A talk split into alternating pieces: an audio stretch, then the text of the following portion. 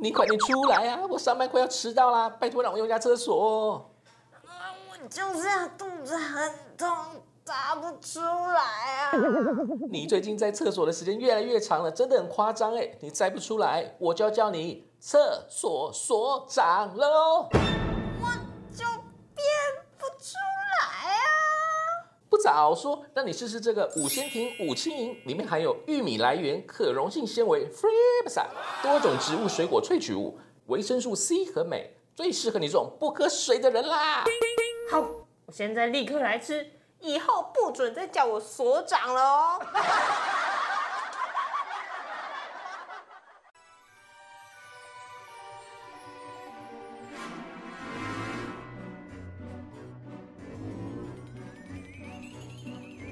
欢迎来到 Kingnet 的 Podcast，来一杯健康的。Hello，大家好，我是威力。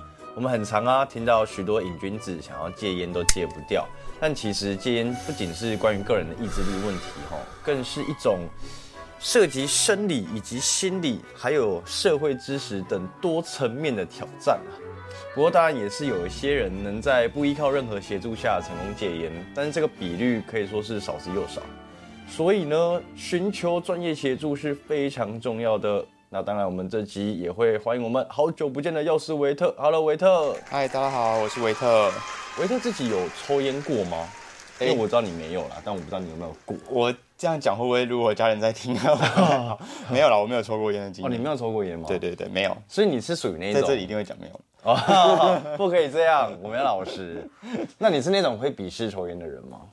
鄙视抽烟哦，还是你是我抱以关怀的心态看着他们？我自己是不太喜欢烟味，哦，但是如果他在不影响我的情况下抽烟，我是觉得就哦那就无 OK 嗯无伤大雅。对，哦就是现在很多其实场所都是有专门的这种吸烟室嘛。哦，对啊，像专一个空机。场啊，或是一些百货公司，对对对，我觉得如果就是民众要想要抽烟，你进去里面抽，不要影响到其他族群的人，不抽烟的人，嗯这样就就至少不会伤害到他人啊。对对对对对，哎、这让我想到就是好久好久以前的历史上面来看，哎、以前的是可以在飞机上抽烟，可以在电影院抽烟的，这我好难想象那种生活啊。对啊，而且好像以前的呃，就是一些飞机的 VIP 什么的，都会、哦因为飞机上现在规定不能抽烟，然后都会进到驾驶舱去抽。哦，哦，到驾驶上面去抽啊，好像有听过类似的，就是机长出来分享说，哦，就是哦，塔台就会看到说，哎，你那个飞机怎么在冒烟？也是那个他们机长把窗户打开在抽烟。对对对。哇，笑死！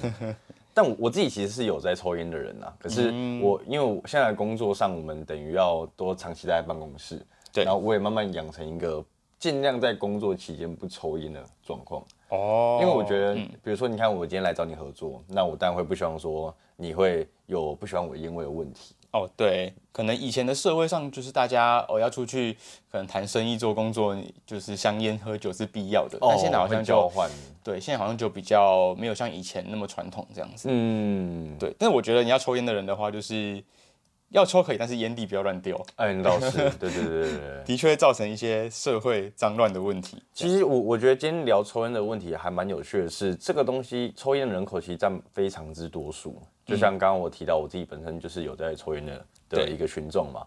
那我我其实一直以来抽烟，我让我抽几年啦？我算一下，我大概从高高一开始抽烟，当然这样是不好的，所以建议大家不要这么哎做。，高一可以抽烟的吗？当然不行啊抽烟有 当然不行、啊，有年龄限制吧？所以我觉得就是对我，我当时其实也一直到现在都很 confused 一件事情，就哎是？那个烟盒上面其实都会有一些警示的那个图案，对，那这个图案其实很多哎、那些到底是有些什么警示的意味吗？因为它里面有什么关于性功能啊，又口腔溃烂啊，然后也有胎儿怎么样的一些的图片，哎、那个警示效果真的是蛮好的。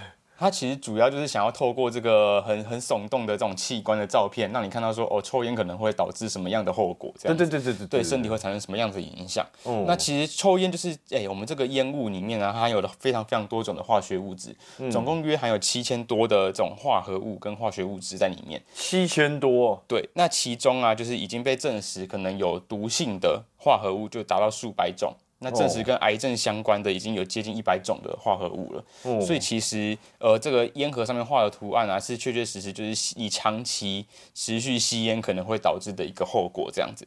那主要就是可能会呃比正常人不抽烟的人来说啊，你罹患可能像肺癌或者是口腔癌或者是咽喉癌等等的癌症的风险会提高。嗯，那再来的话就是说。跟抽烟很直接相关的，就是会考虑到这个慢性阻塞性肺病的这个问题。慢慢性阻塞病肺病，慢性阻塞性肺病，对它其实哦，很久很久之前我们有聊过这个疾病，可以再跟大家做做简单的科普一下。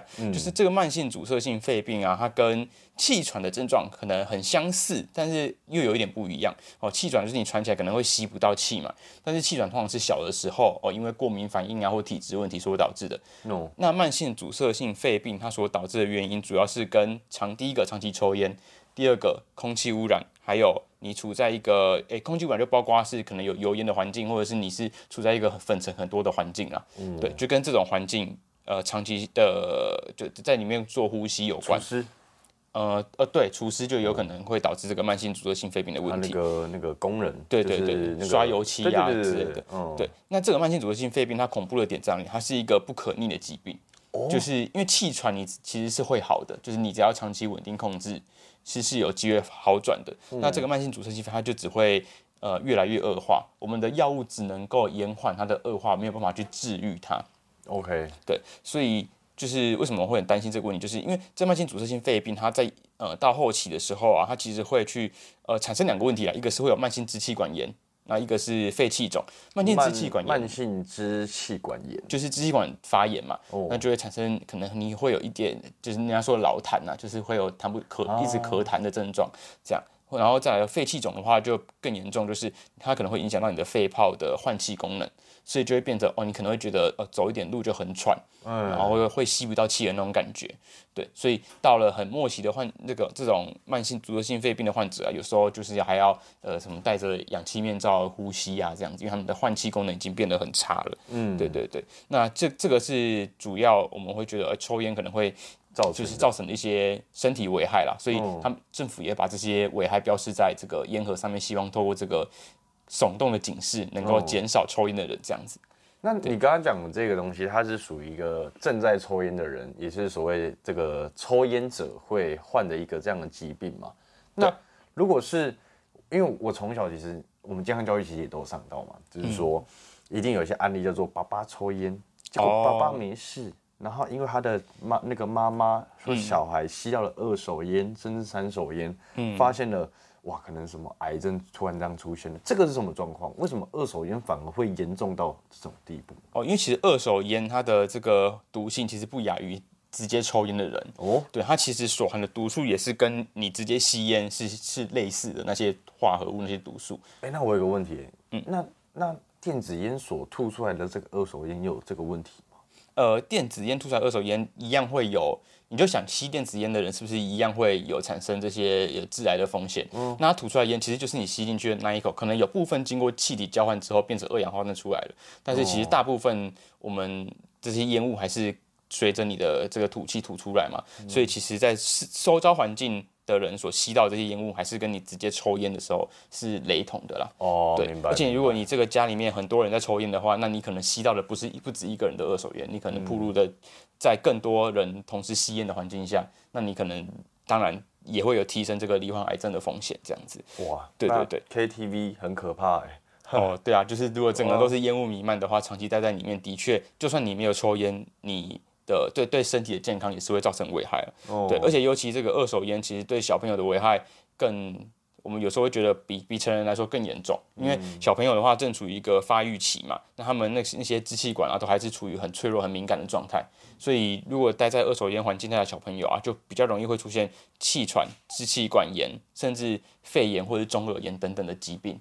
对，然后甚至如果长期待在这个环境下，还有可能会影响到他他们的那个认知功能啊。嗯，对对对，而且就是现在其实除了二手烟之外，哦，还有另外一个名词叫做三手烟。哦，三手烟就是指说，我今天这个抽烟者我已经不在这个环境了，嗯，但是呃，这个烟雾其实还是会残留在这个环境的一些物品上面，譬如说你在家中抽烟，可能你沙发、书桌或者是一些衣服上面都还是会残留这些烟雾的一些气体或化学分子。嗯，那这个时候其他人去接触到，其实还是有可能会受到一些健康的危害了。OK，就是或多或少了。对对对，所以最好的话就是还是要避免在这种有可能孕妇啊、小朋友啊的环境下去抽烟啦。嗯，对。哎、这样听起来，抽烟真的蛮可怕的。那如果我今天有一个决心想要去戒烟，会遇到一些什么样的状况吗？像是一些什么挑战啊、撞墙、撞墙期啊之类的，会吗？对这个时候就要讨论到为什么烟会让人家成瘾，然后为什么烟会这么难戒？就是烟会让人家成瘾，主要是因因为呃大家都知道烟里面含有尼古丁嘛，对那尼古丁这个成分呢、在你抽烟的时候，它吸到你的肺部，会跟着微血管循环到你的脑部。那当你脑部接收到这个尼古丁之后啊，它脑部有这个尼古丁的受体啊，跟他接受到之后，他会呃释放出一个会让我们很开心、心情会变好的一个物质，叫做多巴胺。哦，对，当脑部释放出这个多巴胺的时候，就让人产生愉悦感，然后你也会觉得、哦，可能有些人会觉得吸完烟之后心情好像变好了，然后呃也变得精神变好，注意力变得更集中，就是因为可能多巴胺释放导致你身体的这个一个反应。对，那当这个多巴胺浓度、血中浓度逐渐逐渐下降，你没有再抽了嘛，那就会慢慢代谢掉。那代谢掉了之后，哎，脑袋就觉得说，哎，我这个尼古丁好像受没有那么多刺激了，那它的多巴胺分泌也会下降。那这个时候你就会觉得，哎，好像心情就会比较差，然后又会让你再次想要去抽烟。哦这就是为什么就是抽烟这件事情会让人家成瘾的原因，主要原因啦。然后还有为什么戒烟这么难戒的一个很大的原因。对，那除了这个呃心情受到影响之外啊，有些人在刚开始尝试戒烟的时候，还会出现一些症状，我们统称为尼古尼古丁的戒断症状。哦，那这个尼古丁戒断症状就包含了你可能会感觉到有点焦虑，然后不安，然后可能会有失眠的问题，然后有可能会产生头痛，或者是心跳可能会变快变慢，会有一点不同。那再的话就是你的食欲可能会增加，对，就是会会出现有可能出现这些其他的症状啊。那有些人好奇就说，诶，为什么食欲会增加？然后就诶，其实有些人会说抽烟会瘦，就是这个是有根据的。因为新陈代谢快，对，因为也是因为多巴胺的关系，就是它刺激你的脑脑袋的中枢嘛，所以就是提升你的新陈代谢率。那当你戒烟的时候，你的食欲就会随之增加。嗯，所以有时候刚开始从尝试戒烟的人，有时候会变得比较胖一点点，就是也是一个正常的现象。对，那这个在我身边确实有这样的人，就是你真的看到他戒戒烟之后，他就开始发福。对对对，像气球一样，砰就这样蹦起来了。对，而且有时候就是也不一定是因为基础代谢率的关系，有可能是因为他想要戒戒除这个抽烟的动作，你可能会寻求其他可以想要口腔咀嚼的东西嘛，就开始吃东西，你就我不知不觉中摄取更多的热量，这样我觉得他们有点接近是嘴馋的状况，我觉得，对对对，这是有可能的。对，那这些刚刚所述的这个尼古丁戒断症状啊，通常会在这个戒烟后的数个小时，就开始陆续陆陆续续出现，然后在大概戒烟后的一天，就二十四小时的时候达到高峰这样子，然后在后续的十到十天到几周的时间啊，这个戒断症状就会慢慢慢慢的缓解掉。对，也就是说你大脑就不太需不再需要这个依赖尼古丁的刺激这样子，但这是需要一段时间的。哦，那在这段期间内啊，虽然说呃对尼古丁的依赖逐渐减低，但是呃大部分的吸烟者还需要克服一个状况，就是你的生理习惯动作要去戒除。你就是说你的手指会莫名其妙对比个耶吗？就是想 对你可能会有一些肢体上的动作啊，或者是像刚刚说嘴巴想就觉得嘴巴好像要有东西呀、或者是因为有些抽烟者他可能在抽烟的过程会得到放松，是因为他有深吸深吐气。那我们都知道深吸气、深吐气可以放松心情嘛，所以他们觉得哦，在抽烟过程好像心情得到放松。那诶，在戒烟之后没有这个深吸深吐气的动作，好像就觉得怪怪的。所以其实还是有一些生理上的一些挑战需要去克服啦，就不只是这个呃生理，就是内内部一些激素需要克服，就还有一些外在的因素需要，还需要大家一起协助这样子。个人还是觉得抽烟这种东西，其实绝对是一个同才之间的一个带一个的，这很难去阻止。嗯，但我觉得就是如果你还是一个学龄阶段的学生，然后你正在考虑要不要抽烟的话，真的还是会建议他不要抽、哎。就是不要开始就不需要去面临这个戒烟对，的没问题。错，真的。你看，我们现在想戒烟，就是会想尽各种方法，甚至哎、你你身边有朋友就是为了戒烟去买那本书吗？就是那一本，哎、那有本书是不是？对对对对，就是有一本是他他的意思是说，就是一百天让你戒烟的书。哦，这我倒不知道哎。哦真的吗哦，原来有这种东西。哦这这本书有点有趣，它的第一页，他写的说，请你在阅读这本这本书的同时，帮我点起一根烟。他叫你边抽烟边看这本书。哦，那你最后一根烟是不是？有点类似，但他但经过我每个看完的朋友，那他有十个里面确实每一个人在那段时间都戒掉了，然后、对对对对，但他们确实有几个后来还是有抽。那、这这些人的解释是说，其实这个东西他他他讲的阐述的方式，他有点类似说，他没有逼着你一定要立刻戒烟，嗯，他是柔性的跟你说，对，他是渐进，他会跟你说，你真的有需要烟这个东西吗？它是慢慢让你去放下这个东西。哦，就是从你的心里去去去让你去重新审视自己有没有需要抽烟。对对对对对对。嗯，所以如果你今天真的是像我自己，为什么会在十六岁开始碰烟？就是这个是同才之间给的压力啊，嗯这就是一个，呃啊，我都来一根了，你怎么不来一根？也不好意思说，对就是说不要，好像也是要一点勇气。对对对，如哎、真的，果你抽了我觉得拒绝是种勇气。说实在话，真的啊，但是其实你让大家身边朋友都知道你不抽的时候，其实大家后续也就就不会再整，这件事就不会再找你了。没错。但有时候就是同台之间，你一定会想要跟班上的什么什么风云人物会比较好。嗯嗯，但是我跟你讲，各位学生们，如果你也在听这集，你听到这边的话，你想想看，你要每个月在头痛自己牙齿又脏了要去洗牙，还是你想要去认识这个朋友？你想要选哪一个？你当然想要一口好的牙。对啊，抽烟就不只是身体上的危害，外观上其实也会受到影响。哎、没错，对，而且你就算不抽烟的时候，身上可能还是会带一点点的烟味。对你想想看，你喜欢的女生会喜欢你身上有烟味吗？对不对？所以呃，与其说要去尝试戒烟，不如说就是一开始不要抽烟了。但如果针对就是已经你有在抽烟的患这的人的话，嗯就是当然能够越早开始做戒烟这个动作的话，也是对自己的健康是有帮助的。是啊，对，哎、你看像我这种从这种抽烟的老烟枪，你有什么建议我就是可以去戒烟的方法吗？像因为你你是药师嘛，对那有没有所谓的特定的这个药物是可以协助像我这样的人呢？哦，其实现在戒烟，因为其实就是靠自己，都不靠任何外物介介入下成功戒烟的人其实很少了。哦那大部分的呃，就是戒烟的成功者呢，他其实都是要需要透过一个所谓尼古丁替代疗法的帮助来协助戒烟。那这个替代疗法其实就是透过药物的协助来达到戒烟的效果。这种产品其实药局有时候在逛都会看到，其实很普遍贴片。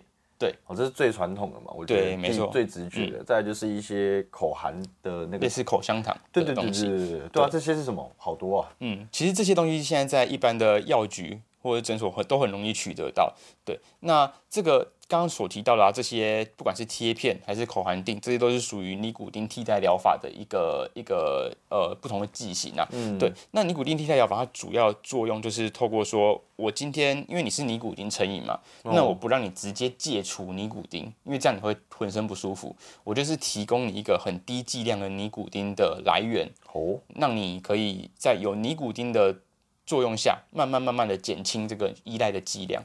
对，那这些替代疗法，它其实就有很多种不同剂型来供不同需求人使用。那为什么？其其实我很 confused 的一个最大的原因，是因为我不懂为什么一块东西它放在我的皮肤上面，我就可以获得尼古丁。它其实就是那一那一片，那个是你刚刚说的那个是贴片剂型的？哦，那个贴片剂型的里面呢、就像一般的贴布一样，其实里面都含有一一般一般的贴布，主要是可能消消炎止痛用的嘛，里面就是含有消炎止痛的药物。哦，那其实是说像是桑 pass 这种类型的东西？对，那其实呃，皮肤是有吸收功能的。那皮肤下有微血管嘛，所以当你把贴布贴在皮肤上的时候，这个药就会渗透到你的皮肤里面，然后经由微血管吸收，然后再循环到你全身，达到作用。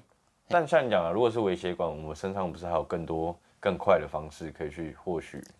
哦。是因为剂量的关系吗？哎。不需要你一次获得那么多。你这个这个问题很好，就是尼古丁的贴布啊，它最主要的优点是它是缓慢的释放，嗯。也，就是说，因为我们口服药物的话，就吃进去马上吸收，对啊，大部分啊，有一些也是缓慢释放，不过多数的口服吸收效果会比较快。嗯，那但是因为你在戒烟的时候啊，有些人他是可能是习惯早上一根，中午一根，晚上又一根，然后或者是你起床的时候，有人就是觉得早上一起床就要来抽一根烟，才会有一天开始的感觉嘛。那针对这些患者啊，就是使用这个贴片慢慢释放的这个剂型，它就可以让他整天都维持在血液中都含有这个尼古丁浓度的状况下，就会让你说，哎，早上起来好像比较不需要依赖再再来一根香烟，或者是说你你可能整天都需要香烟的人，用这个方式也会比较适合。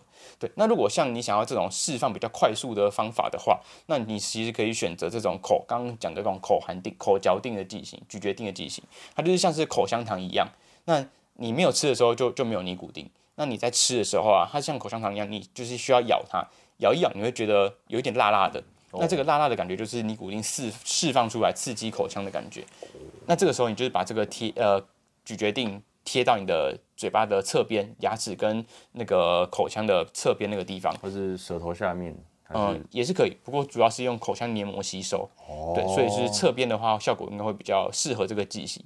对，你就把它贴到侧边，然后让你的口腔黏膜去把这个尼古丁做吸收，嗯，那它会作用的比较快速，然后提供你比较高一点的剂量，嗯，让你缓解这一次想要抽烟的感觉。嗯，那像这种咀嚼定剂型就比较适合在，呃，你可能是不定时想抽烟的人使用，你就是想抽之前来来一颗，它就可以缓解到你这个抽烟的感觉。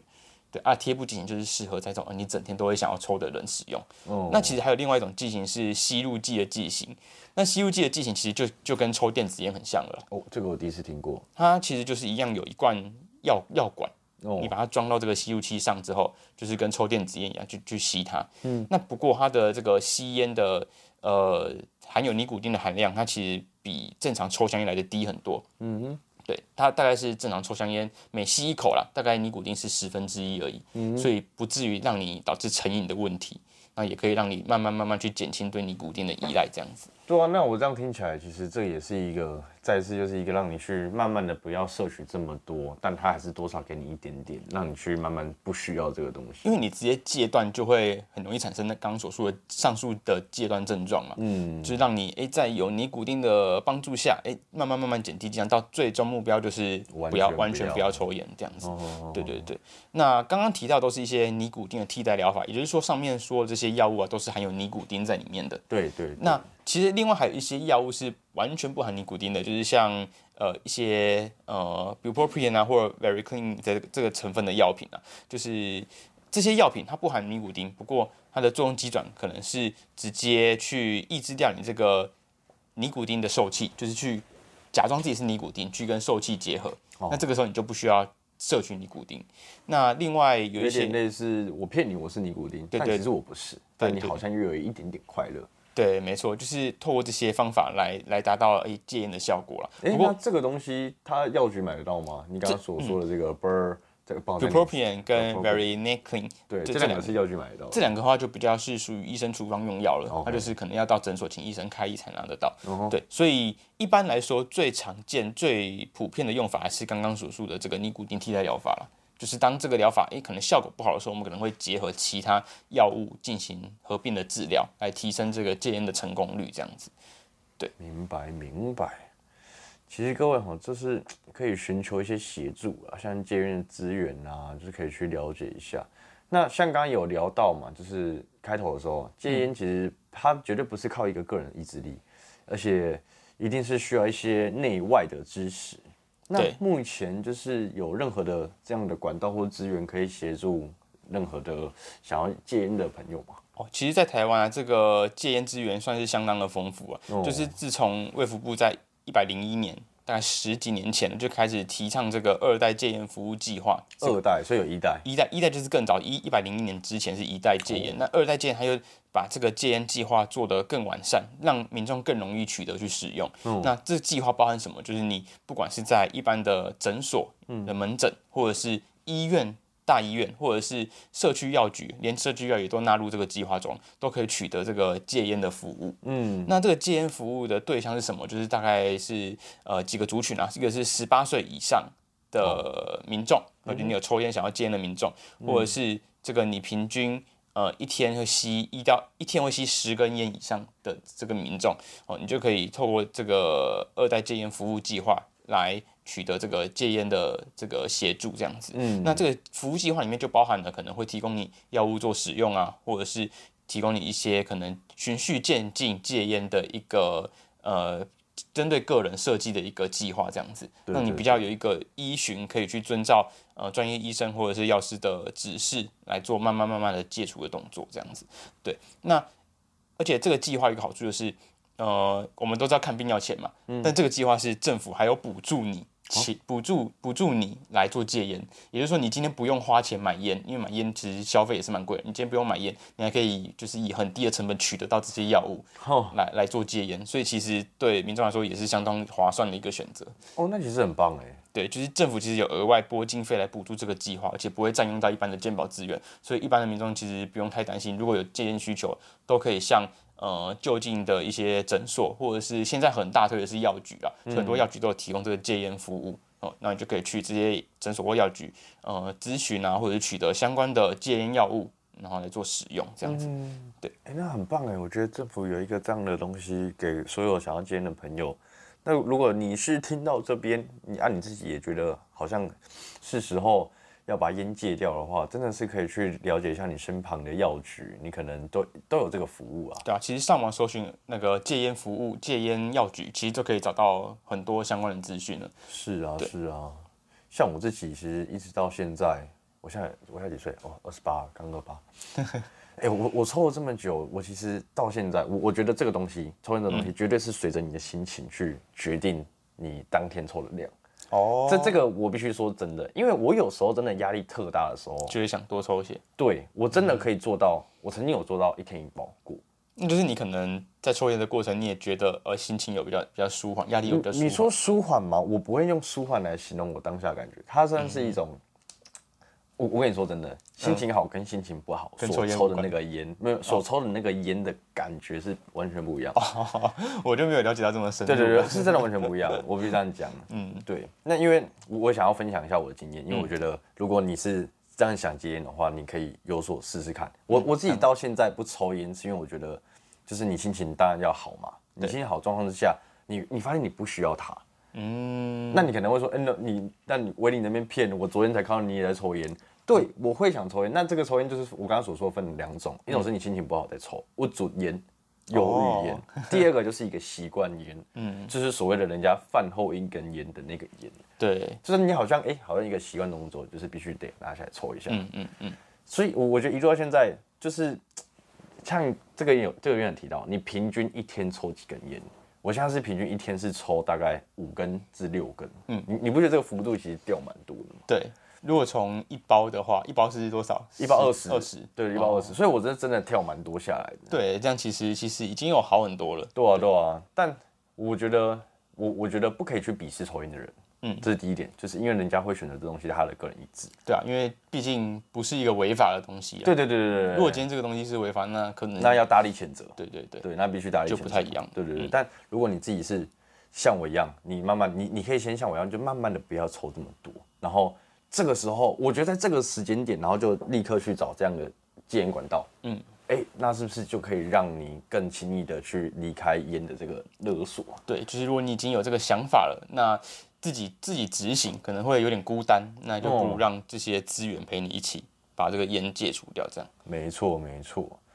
那如果你自己呢？哦，自己可能在逛药局的时候，你看到这些像尼古丁贴片，我刚刚有聊到，如果你刚刚没有听清楚的话，你可以重复回去回去听一下，因为我觉得这个东西可以听一下，因为像我也是第一次知道到底贴片的原理是什么，然后还有它带给我的效果到哪里。对对不对？我们可以多去了解这些东西，或者是你自己可能听到这一集，然后常年看到自己的爸爸一直抽烟，也抽了快四五十岁了，也心疼爸爸。你想帮爸爸一个忙，那我相信你在这集可以获得很棒的知识，去帮助你的爸爸。对啊，也可以分享给他们听。对对对对对，OK。那我还是希望各位哈，再强调一次，如果你是目前是青少年，你能不碰它，真的不要碰它，因为它会变成你未来一个负担。你想想看，你一天要花这么多钱在烟钱上面，一个月这么多，对不对？好，那我们感谢今天维特为各位分享的，那也希望各位可以期待我们下一集。好，拜拜。拜拜。感谢台湾运彩赞助本集节目，一起支持全民运动保健推广。每投注一百元就有十元挹注国家运动发展基金，帮助国家体育发展。让我们一起买运彩，助体育增光彩。特别提醒哦，年满十八岁以上的成年人才可以投注运彩哦。